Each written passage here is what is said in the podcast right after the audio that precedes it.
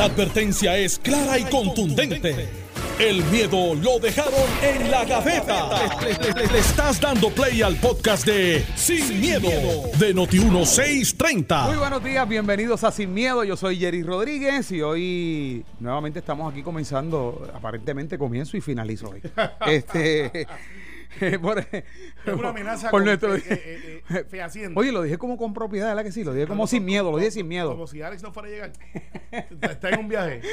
Está, está en un viaje. Está, reunido, está reunido el jefe. Así que vamos a estar aquí sin miedo.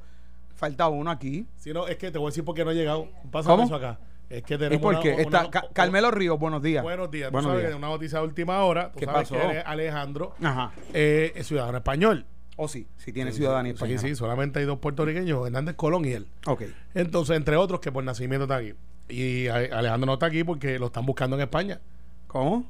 Sí. Agapito García, el mayor deudor con Hacienda. Se sienta en el banquillo, así que debe estar testificando. Dice: la fiscalía pide cuatro años de prisión para empezar por defraudar un millón y medio de euros en el 2009. Alejandro, no hay acuerdo de extradición aquí en Puerto Rico todavía. Vente para acá. Vente para acá que no te vamos a chotear. Así que están buscando a Agapito García allá en España. Así que no, es broma, es broma. Es- es- eso es el periódico El País. Nos tuvo mucho, muy gracioso. Que están buscando un señor que le, se llama Agapito García, que eh, defraudó por par de euros. Cualquier similitud eh, con los dos millones y pico. De hecho, Alejandro no habrá sido el que le mandaron eso. Ay, ay, ay, ay, ay. Ahora que lo menciona. Alejandro, vente que te voy a defender. Yo, yo me imagino que él viene ya estar llegar ya mismo. Es que hoy la clase de CrossFit que yo hacen por la mañana era deja tu Fue carro fuerte. y camina al trabajo. Fue fuerte. Sí, que fue fuerte porque Fue fuerte. Alex está herido en una hay, reunión. hay grandes estragos. eh, y Alejandro me dice que lo vieron con unas Converse de tela, pantalones cortos de 6 pulgadas, de los que se usaban antes, Él debe estar loco por con llegar. las medias arriba a, a la batata, con una camisa sin manga y una bandita de colores aquí en la cabeza. Y me dicen que venía corriendo por ahí a, a 10 millas por hora. Ay, Alejandro García Padilla, el ex gobernador de Puerto Rico, debe estar eh, loco por llegar aquí va- No, yo para deshogarse. Él bien, venía por ahí y se está yendo por el paso ahora mismo. Si usted ve un carro gris chiquito, él anda con unos chiquititos, es Alejandro, déjelo pasar. Wow. No, pero vamos a empezar nosotros. Vamos a miedo. comenzar. Vamos. Bueno, eh, el tema obligado, Carmelo, el tema obligado. O sea, cuando nosotros, eh, esto nosotros lo visualizamos a nivel personal. De hecho, en una ocasión a mí me pasó, hice unas compras por internet y a los dos días me trajeron una cantidad que tuvieron que entonces la cuenta cerrada por cinco días y en lo que se resolvía la situación y el seguro aplicaba. Pero cuando tú dices que al gobierno, que uno entiende que hay tantas protecciones en términos de la tecnología, el gobierno sufre un desfalco de casi 3 millones de dólares, Carmelo Ríos. Duro.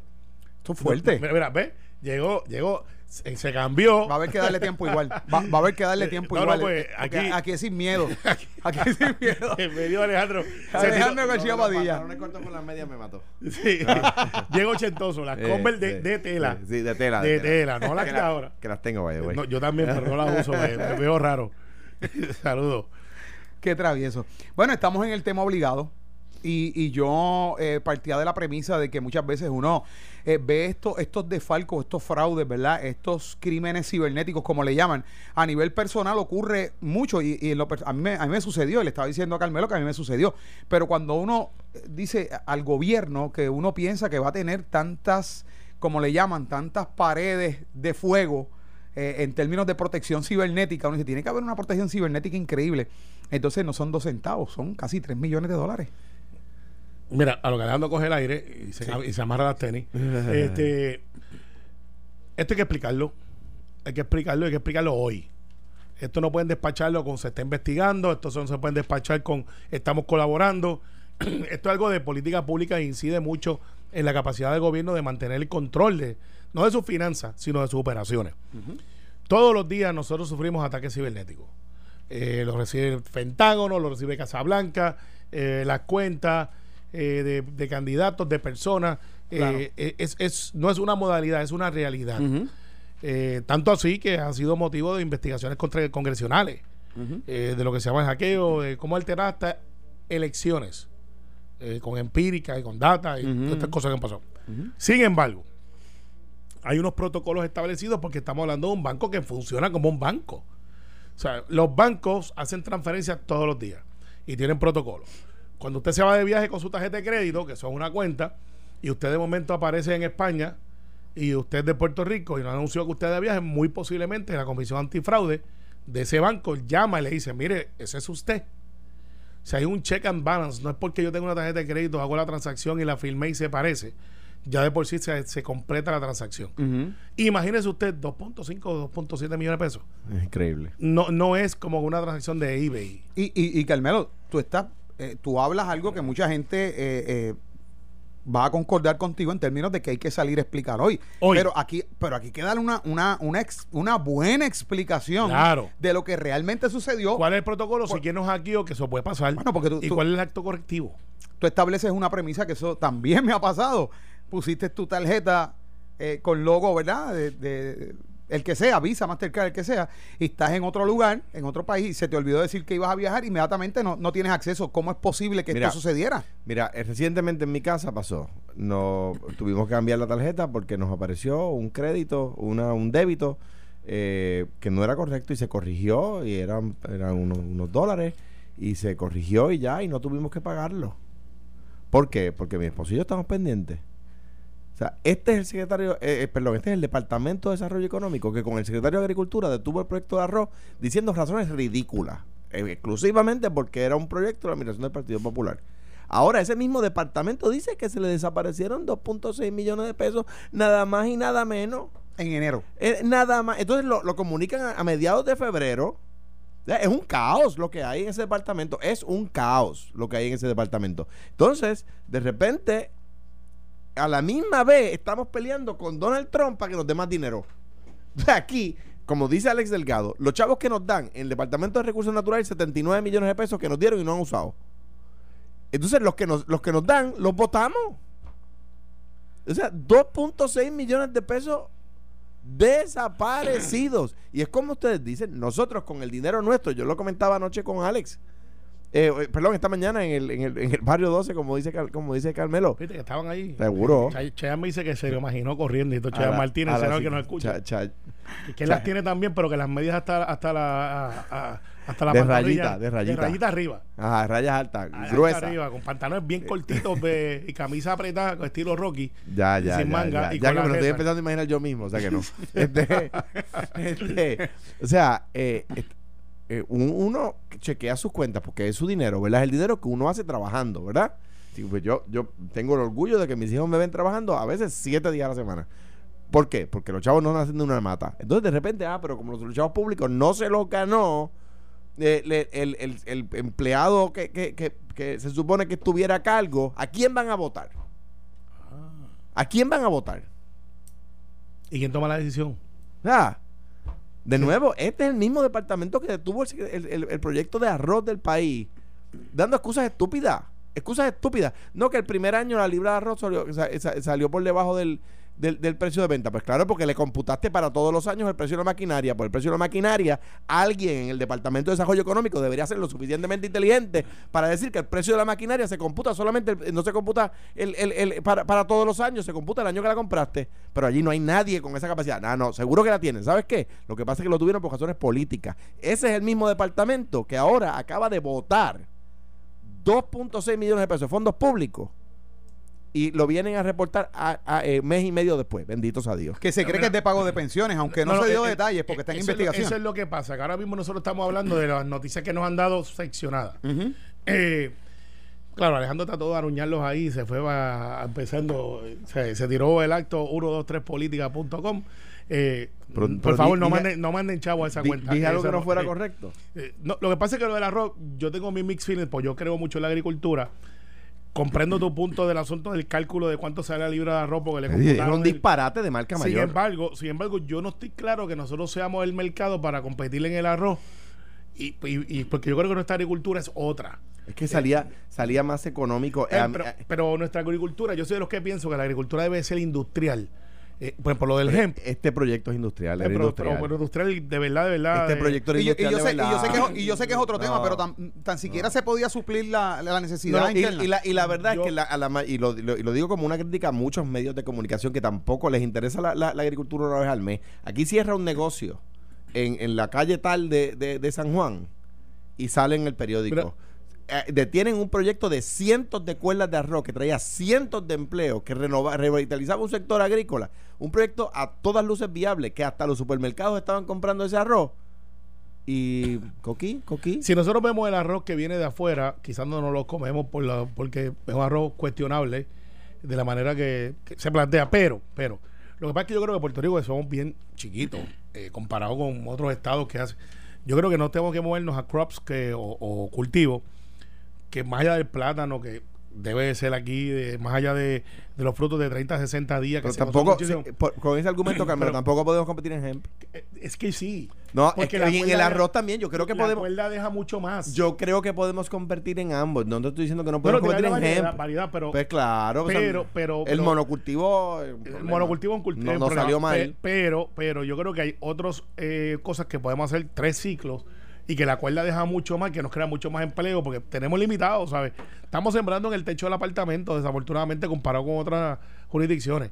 Nosotros somos un apartamento bien grande, chulo, precioso, paraíso, pero no tenemos la extensión territorial para irnos a competir con Yo creo que noso- con nosotros, nosotros no podemos competir con, con la con- en azúcar, no podemos competir en azúcar, no podemos competir en, en algunos... eh, En eh, el arroz estamos bien pero- atrás pero comparado con China y con no otra es- gente. Pero, de- pero lo que pasa, Carmelo, es que eh, no solamente los estudios de viabilidad, sino... O sea, en el arroz te- tengo que discrepar de ti porque conozco el campo.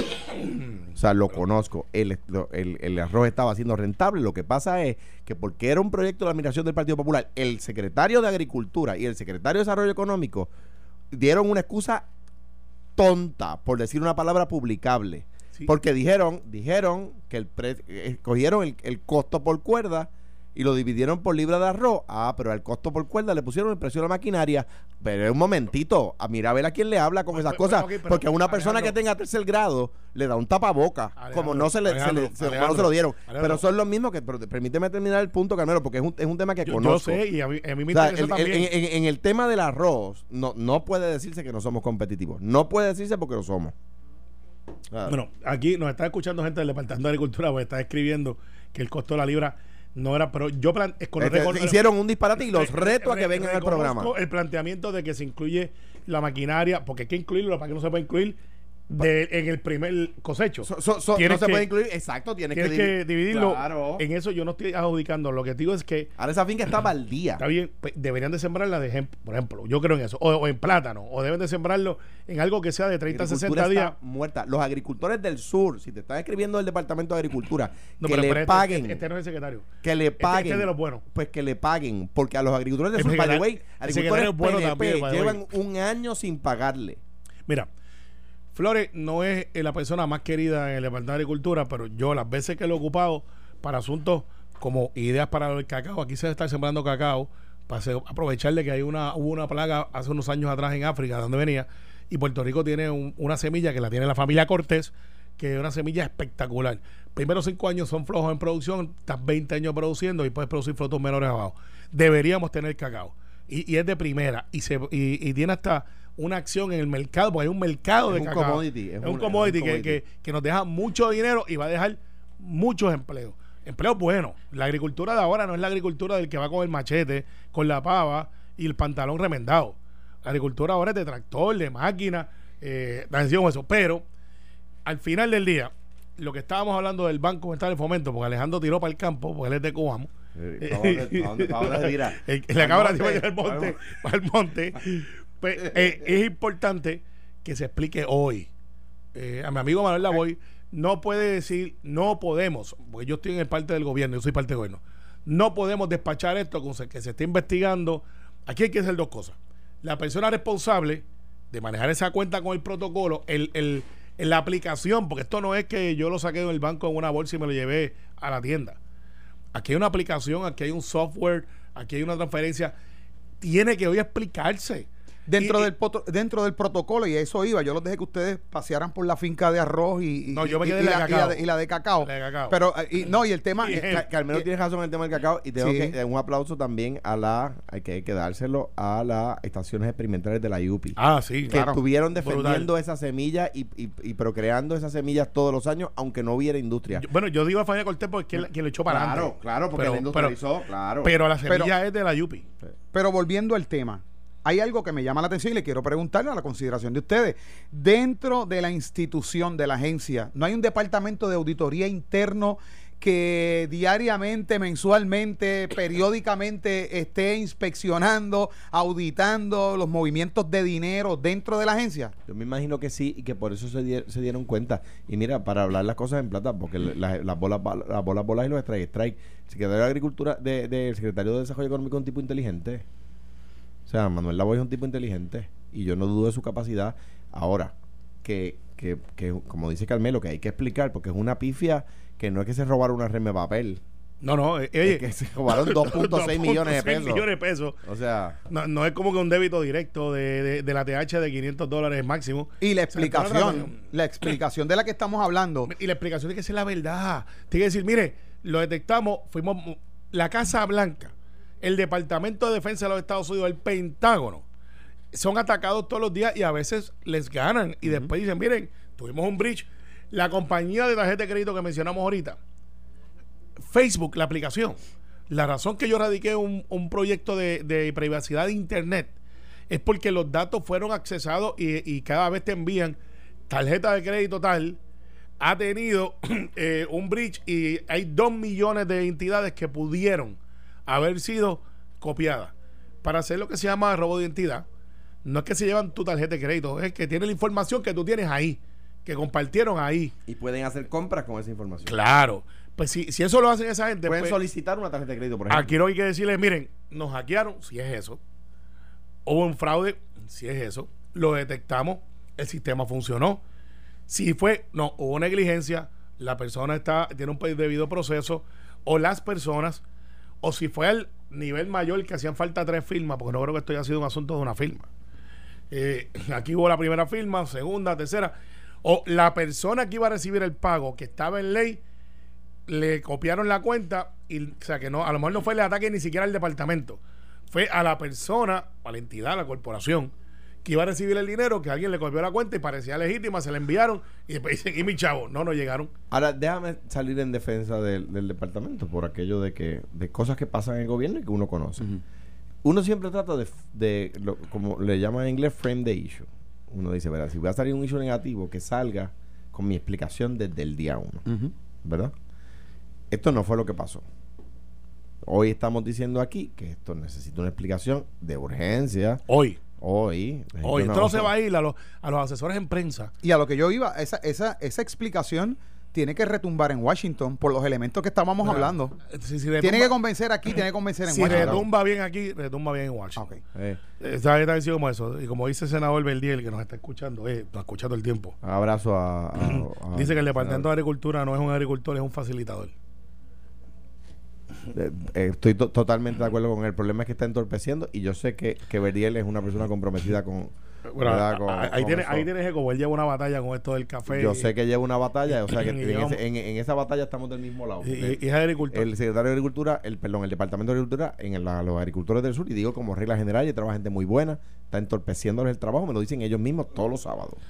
Ahí- Anyway, el, el tema es que, el tema es que eh, eh, en defensa del secretario, pues aquí el, el tema, quien tenía que marcar la discusión cuando salió, cuando el departamento revela la información, ayer, mire, pasó, lo que dice Carmelo, pasó esto, eh, eh, alguien sobrepasó nuestras barreras de fuego, como tú dices, nuestros eh, firewalls. eh, eh, y, y se incautaron ilegalmente de 2.6 millones de dólares del pueblo de Puerto Rico. Estamos trabajando en la investigación, tan pronto tengamos un informe, que esperamos que sea en los próximos días, vamos a revelarlo a la prensa, bla, bla, bla, bla. Ah, pues ¿sabe qué? Si usted dice que va a haber un informe dentro de 15 días, pues ya uno sabe que en 15 días va a haber un informe y uno se tranquiliza y dice, bueno, pues vamos a esperar el informe. Estamos se anota por ahí, Alex Delgado y Jerry lo, lo anotan en la agenda de ellos y a dicen, mandar a Jerry, ya Jerry. sabemos que Jerry, el, que que- que día 28 de febrero, más o menos para esa fecha, va a haber, va- hay, que, hay que hacer preguntas en el departamento para que nos den el informe. Porque ya sabemos que es en 15 días, ¿verdad? Si lo publican antes, pues santo y bueno. Ah, pues el problema es que no, y mira, me pasó a mí muchas veces, que el issue no se enmarca antes de que salga. Y mira lo que va a pasar. Hoy a las 3, Entonces uno está fildeando para atrás. hoy a las 3, nosotros estamos inaugurando las fiestas de Cataño para Puerto Rico. hoy la gobernadora va a estar allí. Eh, el alcalde de Cataño la ha invitado eh, para que vaya allí como un acto protocolar y va a estar allí en terminal de lancha. ¿Y cuál es el, el- cuál es el frame de esa actividad? El frame de esa actividad que Cataño desde hoy comienza, empezaron ayer con una serie de, hoy de hecho está el gran combo, eh, un montón de, de eventos por lo que ahí se iba a hacer en San Sebastián. ¿Qué es lo primero que le va a preguntar Jerry cuando llegue allí? Obviamente le va a preguntar al gobernador ¿qué, cuál es su take en esto, cuál es su opinión sobre los 2.5 millones. Porque la voy tiene que salir hoy antes ¿Y de las qué le 12. informó Manuel Lavoy a usted? Exacto, porque lo van a convertir en un hecho de la gobernadora cuando es un hecho del secretario que tiene el standing para atender el hecho Bueno. y lo van a convertir en un hecho de que, ah, pues gobernadora, ¿qué usted va a hacer con el secretario de la voy? Las ¿Qué usted va a expectativas. hacer con esa persona? Una, una cosa importante, La- vamos a la una cosa encima, una cosa bien importante. Aquí no se trata de que una persona hizo un cálculo, una tarjeta de crédito y se compró algo en una tienda por departamento. Ah, no, claro. Se tratan de 2.6 millones que pasaron a una cuenta de banco. ¿A qué banco? ¿De quién? ¿A qué banco? ¿Quién- eh, esto huele más a, inco- a- a- a incompetencia de alguien que a un hack. Claro, pero por eso, pero como no sabemos, Claro. hay que explicarlo hoy Pero y hay yo- que hacerlo antes de las 3, porque si no va a llegar Jerry allí con su encomienda de Noti1, como va a llegar todos los demás periodistas. que ya un uno hecho- tiene su perspectiva sobre ese particular. Porque Y- uno dice, no quedan manos para seguir jugando papa caliente. Por eso, entonces eso hay que pararlo ahí. Qué bien dicho. Y, y como se para es que salga hoy la voy y diga, miren muchachos, esto fue lo que pasó, Bueno. muchachos. Y Va- punto. vamos a hacer una pausa y regresamos con más acá en Sin Miedo. Estás escuchando el podcast de Sin, miedo, de Noti1630. Buenos días, regresamos acá sin miedo. Ay, si usted llega a escuchar todo esto. Esta disertación, esta disertación mientras, Mira, mientras está la pausa y el Carlos, compendio. Carlos Rubén, que nos escucha, que es un periodista que estaba con Al Jazeera y, y periodista de mucho, mucha experiencia. Dice, y la caña y el azúcar y el etanol. Habían varios proyectos ahí con lo del Sí. etanol. La, pues la caña de azúcar Sí. quizás no es El- el- viable no. para lo que tú y yo queremos, que La- es la la, caña- melaza, pero La, la caña de azúcar es viable para la melaza de rones. ¿Por qué? No para azúcar, sino para melaza, porque protege el arbitrio, el retorno del arbitrio del ron. por eso. Porque el- que ha- hace que el ron puertorriqueño sea manufacturado además de en Puerto Rico con productos puertorriqueños. Y lo Pero- de etanol. Pero en cuanto a lo de etanol, el problema que tú- por lo menos cuando yo estaba en, en el gobierno, el problema que teníamos era con Brasil, que había, de hecho, eh, Fidel Castro, aún cuando estaba en la presidencia, antes, cuando estaba en DACO, decía que si seguían transformando los campos de maíz y los campos de caña, en vez de para producir maíz o para producir azúcar, en campos de para producir etanol, iban a crear una crisis de suministro. Y, y entonces eso hacía una producción demasiado brutal que nos impedía eh, a nuestra y, escala. y para, y para no dejar nadie del Senado afuera, Héctor Martí dice que en los huevos eh, el secretario de Agricultura ha echado para adelante. Mm. Sí, porque pues, el huevo de aquí. Eso fue motivo de Del- discusión Del, del, país. Sí. país. Del país. Son más grandes que los de, de Tal allá. parece, tal Saludos parece a que Héctor. vamos. tal- Saludos a tal Héctor. pare- Envíanos el informe que hiciste de- en tu investigación al respecto. Y ahí nos acaban de casar el programa. Mira, lleno. Aquí esto lo Un que abrazo, es que hace falta un programa investigativo acerca de la agricultura en Puerto Rico. Eso es lo que, eso es lo que, eso es lo Me que plantea. encantaría. Bueno, pero yo quiero Cuenta plantear conmigo. otra situación. Claro, yo quiero plantear otra situación. Porque hay veces que uno escucha cosas, frases, expresiones eh, de los políticos y uno los pudiera tomar, pues, una frase más, pero ayer precisamente estuvimos cubriendo eh, la inauguración de la Loft, del nuevo hotel Aloft, eh, aquí en San Juan y en el Caribe, es el primero. Sí, es una franquicia buenísima. Y, agresiva. y dentro de las cosas que se le preguntaron a la gobernadora, obviamente se le habló del video, allí fue que ella hizo las expresiones que estuvimos cubriendo, que ella no va a volver a hablar de esto, se le preguntó directamente eh, quién costeó y ella no- dijo que no iba a hablar. Anyway, pero surgió otra cosa allí. Escuche- vamos a escuchar lo que publica entonces el periódico El Nuevo Día, estaba la periodista allí del Nuevo Día, Marga Párez.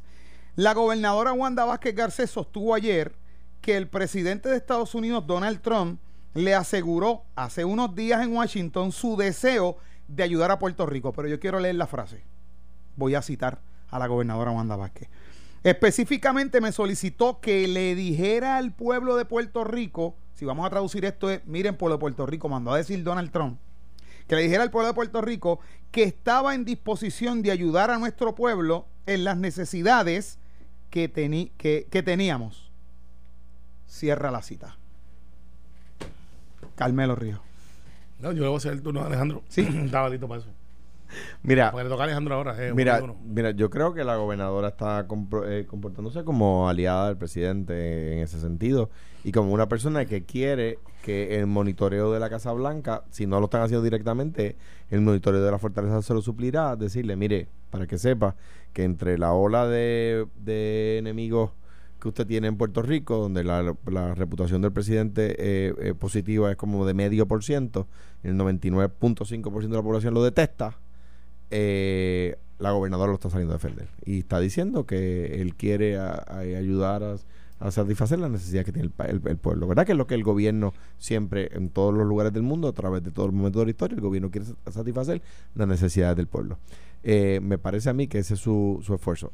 Te- tengo que decir, como un paréntesis, ese hotel, District Life, un proyecto de los Estuve, Friedel y Federico, que se lleva a término gracias al trabajo una persona a quien le envío un abrazo y mi agradecimiento de Víctor Suárez y de Rolando Padua y de toda la gente que trabajó en el distrito con ellos, en puertos con ellos, para lograrlo. Eh, Víctor, eh, eh, otra más que se lleva a término.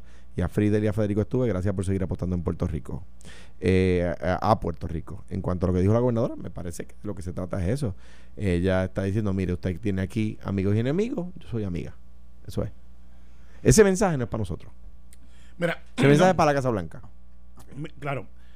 Esta, esta clase de encuentro de pasillo, que es muy normal en Washington, eh, sobre todo cuando son high profile, el presidente yo creo que es lo más high profile que existe en Washington.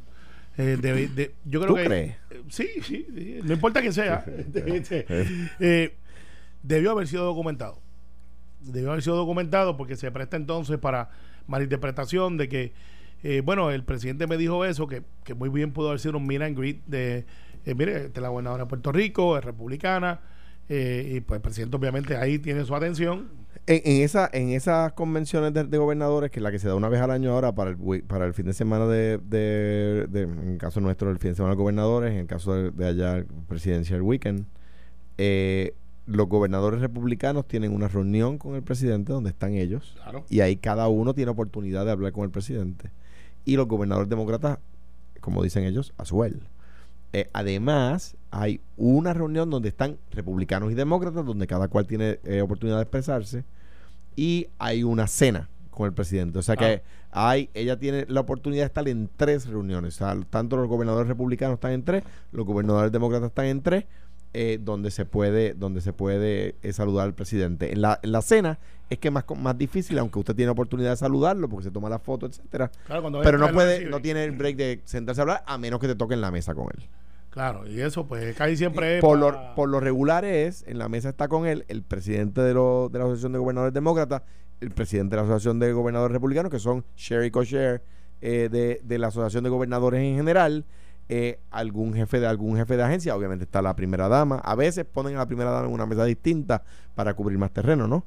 Eh, pero, pero sí hay oportunidad de hablar con el presidente. O sea, Claro. yo no dudo que haya tenido No, no, intercambio. yo, pero se debe haber sido documentado para darle más fuerza a la noticia. de acuerdo. Es lo que, lo que planteo. Eh, que de hecho, usted no va con una cámara y se tiene un selfie. No. Porque es que usted, hay gente que está designada para eso y ahí falla su equipo de comunicación de, de documentarla. Para que no caiga en la trivialización de que cayó si la María Calderón cuando dice me encontré a fulano, no me acuerdo cuál era el presidente. No, pero esa sí la, salió la noticia a Bush, a, W. Bush, Bush. A Bush. y le Eh, habló y le habló. Eso no, está lo, lo, lo, lo- Pero estuvo un minuto y medio. Lo- sí, sí, minuto, fue entonces, breve. Fue en breve. Entonces, plantea, te lo digo porque mucha gente me dice, sí, ¿dónde está la foto? ¿Dónde está la documentación? Porque es una foto poderosa. A usted le puede caer bien o mal Trump, es el presidente de los Estados Unidos y es una foto poderosa. Y, y le da más valor al mensaje, porque ahora el mensaje que tenemos es de la gobernadora, que de por sí es una tarjeta política porque es candidata, mira, esto- Versus- le voy a mostrar una foto aquí a Carmelo. versus. Esto es en la esto es en la cena. Exacto. Y ahí este, ese es el nene tuyo, ¿verdad? Ese es el más chiquito mío. El más chiquito. Tú dejas un boricua ahí. El, el- no, pero to- todo el mundo lo hacía y la foto la tomó la Claro. secretaria del Interior. la, la fo- la foto es Obama sentado y el nene fue allá y le dijo, este, Fírmame, Fírmame esto aquí. fírmame la invitación y la secretaria la quien no lo llevo yo, la lleva la- lo lleva la secretaria del Interior. una buena foto, Eh, by the way. eh, y lleva y lleva a Diego donde el presidente. Entonces, el que está al lado es el gobernador de Utah en ese momento, que era el presidente de la Asociación de Gobernadores Republicanos. Pero, pero mira, mira el hecho entonces. El hecho es que tenemos a Donald Trump en su Twitter y en sus cuentas diciendo no más chavo a Puerto Rico, diciendo todos estos mensajes que son malos para Puerto Rico, diciendo que no le va a dar chavos por los terremotos, porque tú sabes que se acaba de aprobar en el Congreso Demócrata, para los que están peleando por ahí, ayuda adicional de 4 puntos billones de dólares eh, con el voto de Jennifer González también, y como 8 o 7 republicanos que se consiguieron para ayudar a Puerto Rico en los terremotos. El presidente ha dicho, no le voy a dar dinero a Puerto Rico por los terremotos. Dicho por su boquita de comer. Ahora tenemos una contradicción de la gobernadora diciendo, el presidente dijo y me dijo que le dijera a ustedes, como gobernadora, y eso no es atípico, que nos va a ayudar. Pues eso es una buena noticia. Eso es una buena noticia que merece ser documentada, no con un, solamente con un verbo, sino con una foto que tiene que existir porque la gobernadora no anda sola por el pasillo. Y el presidente tampoco. Entonces, pues eso le da más poder a decir, mire, a lo mejor hay una reducción mala, pero yo soy republicana, este es mi aliado, yo soy aliado de él. Eh, obviamente Trump está buscando latinos por todos lados porque no hay muchos que lo quieran abrazar. Eh, esa es la verdad de Trump. Él es muy fuerte en otros, en otros aspectos, pero en los latinos no es su fortaleza. Y entonces decir, vieron, yo puedo atender este asunto en Casablanca. Desaprovecharon la oportunidad. Yo digo, sin, sin ánimo de defenderla, por lo menos en las reuniones en las No, yo que... estoy defendiendo. De que, No, yo sé, de yo que- sé. De que era una buena noticia. Sí, sí. eh, o sea, probablemente no había eh, ayudantes de ella en esa, en esas, re- en las reuniones donde ella coincide con él. Es verdad lo que dice Carmelo. O sea, yo me recuerdo, no, no se me olvida en el momento en que me encontré en el pasillo, él estaba en silla de ruedas, bendito, ya un poco eh, mm, reducido en, su, en sus posibilidades que con John McCain. eh, y yo estaba con otras personas y tomamos tomaron fotos las personas con las que yo estaba y no las subimos por deferencia a él, ¿verdad? Porque pues estaba estaba eh, pues, afectado de salud. Un día desayunando estaba en la mesa de al lado estaba el senador Kane y la y la embajadora Madeleine Albright. Pues uno no obviamente lo saludé, etcétera, pero eh, pero uno trata como dice Carmelo y tiene toda la razón de de eh, eh, Documentar y dar fuerza. Son fuertes- fotos muy fuertes. Ahora, en esas reuniones donde ella estaba con el presidente, que, que de nuevo so- se dan esas reuniones en esta, ese fin de semana es para eso. Eh, yo eh, es pro- probable que, que no hubiera gente del staff de los gobernadores entre el gobernador, porque es en, en, el, en el caso del, del presidente eh, es en Casablanca, eh, no es en el All Office Room, eh, que le llaman el Executive Eisenhower Executive Office Bu- eh, Building, eh, es, es en propiamente Casablanca, eh, o sea que, que la, la, la posibilidad... Pero el presidente no anda nunca. el- dice, ahora, eh, ella sí puede solicitar Claro. la foto que quien toma esas fotos es el fotógrafo del presidente. Todo se documenta. El presidente anda con un individuo o con una persona eh, tirándole fotos para todas las personas que visita Sí. y tiene alguien que dice y "Pone ella puede nombre", solicitar la foto. Y, y ahí falló el equipo de comunicación. Bueno, y, y lo que sucede también que estas expresiones se dan en este escenario, dentro de este marco, donde en ese, en ese mismo día, a esa misma hora, ahí, donde ella estaba expresándose, se toca el tema de Costa Azul. Temas demasiado belicosos, temas demasiado eh, sensitivos. Se toca el tema del video. Que es lo que, que es lo que llama Sí. la atención. O sea, cuando se reseña la noticia, hay que hablar de estos otros temas que se tocan en ese momento y ella sale con esta expresión en términos de que, mira, el presidente mandó a decir esto, pero ahí se tocó el tema de Costa Azul, que está muy belicoso porque hay un, un dime y te diré con esto, que si estaba bien, que si no estaba Que- bien, que ahora hecho, que... Como abriste la ventana y vamos a hacerle una puerta de lo de energía, aquí algo que Alejandro y yo no vamos a estar de acuerdo, pero hay que discutirlo. Estamos de acuerdo en la energía renovable, no estamos de acuerdo en algo que salió hoy bien chiquito, en una foto dos tú por sabes dos. que no vamos a estar de acuerdo. ¿sí, no? Bueno, en el impuesto al sol, que le dicen impuesto al sol, que no es un impuesto al sol. El que ustedes pusieron. Eh, no, no, el que todo el mundo quiere poner y que tú también. y aquí sale, tiene, sal de ese cuerpo, Luis Vega Ramos. T- Luis Vega Ramos, Luis. Vega Ramos tiene solamente una, un side de la historia. Puerto Rico se fundó y comenzó desde Pedro Rosselló. De ahí para atrás no existió ningún gobierno, no existió nadie.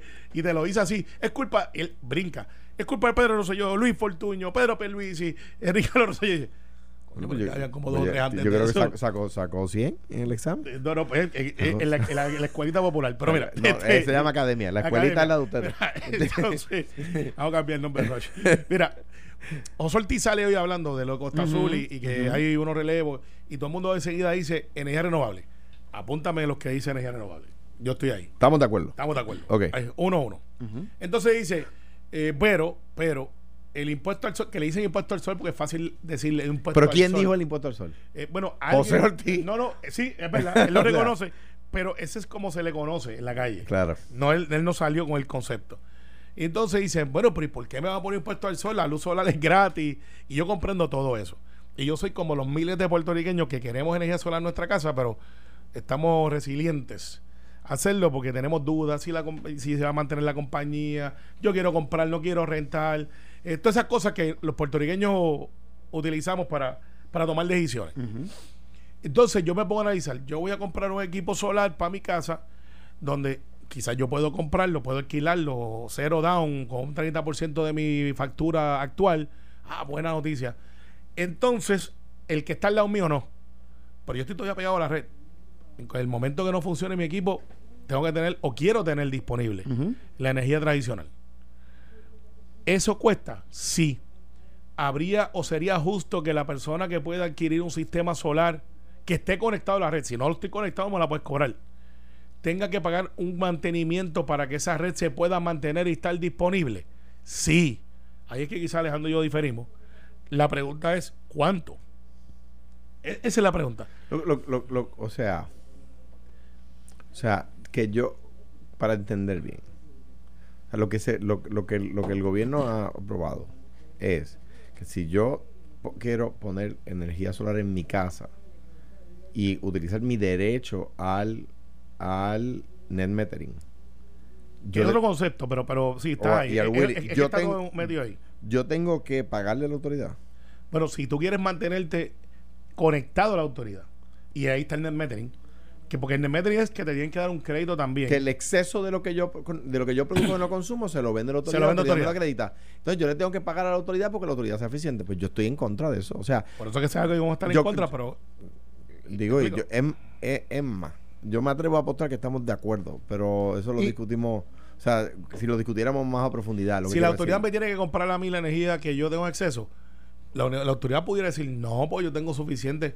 Si es saludable y es lo que se ha hecho en otras jurisdicciones, claro que sí, el willing. ¿Cómo le dicen? El willing. Si yo tengo Guainabo completo con energía solar y tengo Cataño que está al lado donde el poder adquisitivo se disminuye y de momento dice, pues, pero acá, ahora yo tengo que tener una operación que vale 80 millones de pesos, pero en vez de dividirlo entre los de Cataño y los de Guainabo, ahora solamente se lo puede cobrar a los de Cataño, por los de tiene- no lo tienen. pero tiene que- Ay, lle- lle- lle- lle- Llegó la mujer que es Pero un ti- sol por tiene, tiene que bueno. comprar, porque lo que pasa es que en Bueno. ese caso la autoridad tiene que comprar menos combustible, tiene que, tiene la, sus líneas se usan menos, se gastan menos, menos se deterioran menos. Ahí es que la autoridad pierde ¿Y cómo se justifica que yo le pague a la pierde- autoridad? eh, pero que va, que, pero que Ah. barbaridad. Buenos No, no, días, gobernador bueno, García Padilla, Carmen días, Buenos días. Yo, sabía que se iba a traer a Carmen, porque sabes que Eh. Carmen es No. Miss Solar. Puerto Rico lo es por la ley 17 y el, Claro. y el marco regulatorio aprobado. Eso es un impuesto al sol. Así es, que un le dicen. es un impuesto a sol y déjame decirte que lo que están proponiendo Que no es- lo propuso Carmelo, vamos a estar claros. No, No, estoy explicando el concepto. pues. No, lo, lo importante aquí es que uno no quiere desvincularse de la Autoridad de Energía Eléctrica. Uno quiere estar en el grid primero, porque con la medición neta, uno se convierte en un prosumidor. Aquí hay una carencia de energía y ahora con Costa Sur apagada, Un productor nos convertimos. un- sí, un productor de energía. Yo produzco mi propia energía, la manejo, sé cuánto tengo, cuánto me sobra, etcétera, y se la puedo exportar a la Autoridad de Energía Eléctrica y ellos me dan un crédito. Y le cobre, le cuesta a la autoridad mucho, con ese crédito mucho más barato de lo que le compra comprar, Claro. cuesta comprar diésel y es limpia y no contamina. Y nosotros participamos. Por eso nadie se quiere desvincular. Nosotros no estamos promoviendo que la gente se vaya. Lo que estamos promoviendo es que haga lo que hizo el gobernador García Padilla, lo que hice yo, mantenerme con mi sistema solar y bajar dramáticamente mis costos. Yo tengo un consumo alto porque son dos casas, dos viviendas, una encima de la otra. Pero quedándome, quedándome. Yo bajo mi factura y siempre tengo luz. Pero Carmen, deja preguntarte, yo sé que tú te dedicas a entrevistar, no sé entrevistar. No hay problema. Pero yo me voy a atrever, esto es sin miedo. Pero entonces, si yo tengo a Carmen y Alejandro, y estamos Jerry y yo que no tenemos el sistema, y el mínimo que yo tengo que mantener para que la autoridad se mantenga, vamos a poner que la autoridad dice, yo puedo bajar mi com- compra de combustible, mis líneas están ahí, mi mantenimiento está ahí, mi costo mínimo para mantener esa operación vale 10 dólares, el costo mínimo. Y ahora mismo, si yo no le pongo un impuesto, como le dicen al sol, que no lo es, pero se llama así, un impuesto a, ustedes dos que están en solar, Jerry y yo tenemos que costear el mantener eso. Pero tú también estás en el sistema. Lo que pasa es que aquí hay una serie de contradicciones y hay una el paso para mí el caso está adjudicado luego de que yo entrevistara a Tomás Rivera Chats y a Johnny Méndez ambos por separado me contestaron que no van a permitir esto y que no van a permitir un impuesto al sol porque da el traste de la función entonces sería académico tener un Carmelo Ríos. ¿Para qué legisladores? Si va a venir alguien a decir, no, esa legislación sí, yo voy a ir por encima de esa legislación aprobada. Lo que pasa aquí, eso es lo siguiente, que queda feo para la foto y más feito en el video. José Ortiz, a quien distingo, pero queda feito cuando está invitando en la factura de la Autoridad de Energía Eléctrica a que tú te unes, te unas, te sumes a la energía solar. Es una invitación que te hace porque Puerto Rico tiene un compromiso que está ahí cerquita de subir para dentro de unos años. poquito 2030. 50% creo que es de enero. 50%, 50%. Eh, y estamos atrás. Bueno. Entonces, si tú no te sumas, si tú no te sumas, esto del impuesto al sol aleja a la gente porque no quiere lo, impuestos. lo- lo que, lo que, para poder cumplir, Carmen, y, y, y Carmelo, y Jerry, por supuesto, y el país que nos escucha, lo que tenemos que lograr, en lugar de, de encarecer que la gente se una a la energía renovable con el impuesto al sol, es que el gobierno encuentre mecanismos para abaratar. Por ejemplo, en mi gobierno, los carros eléctricos no pagan impuestos. Inglaterra ya Pero prohibió. aquí también ahora tampoco. en- no, no, ese, en mi- nosotros lo, no, Claro. no, no, no, quiero decir, eh, aquí no se, no se pagan impuestos por una Alejandro, ley mía. e Inglaterra acaba de prohibir efectivo muy pronto que no circulen carros que no sean eléctricos en, pero la- en las concepto ciudades. es- En las ciudades. el- el concepto es que nos no todo el mundo, yo sé que no acabó el tiempo, No, hombre, va- no, va si a un minuto de Carmen, Mira, ya está mira, eh, mira, eh, el, problema es que los que no Pero el tema está buenísimo. Los que no podemos, entonces tenemos que cargar por los que pueden. y Tú, ahí no, es que yo tengo tú un no dicho- puedes porque no quieres, porque Yo, a ti no eh, te costaría. no, Sería yo- cero, cero inversión y pagarías muchísimo menos de lo que paga la autoridad y siempre tendrías luz. Bueno, hasta mañana. Ha dicho. Ha dicho. Hasta mañana. Bueno. Sí. Esto fue, el podcast de Sin, miedo, de Noti1630. Dale play a tu podcast favorito a través de Apple Podcasts, Spotify, Google Podcasts, Stitcher y notiuno.com.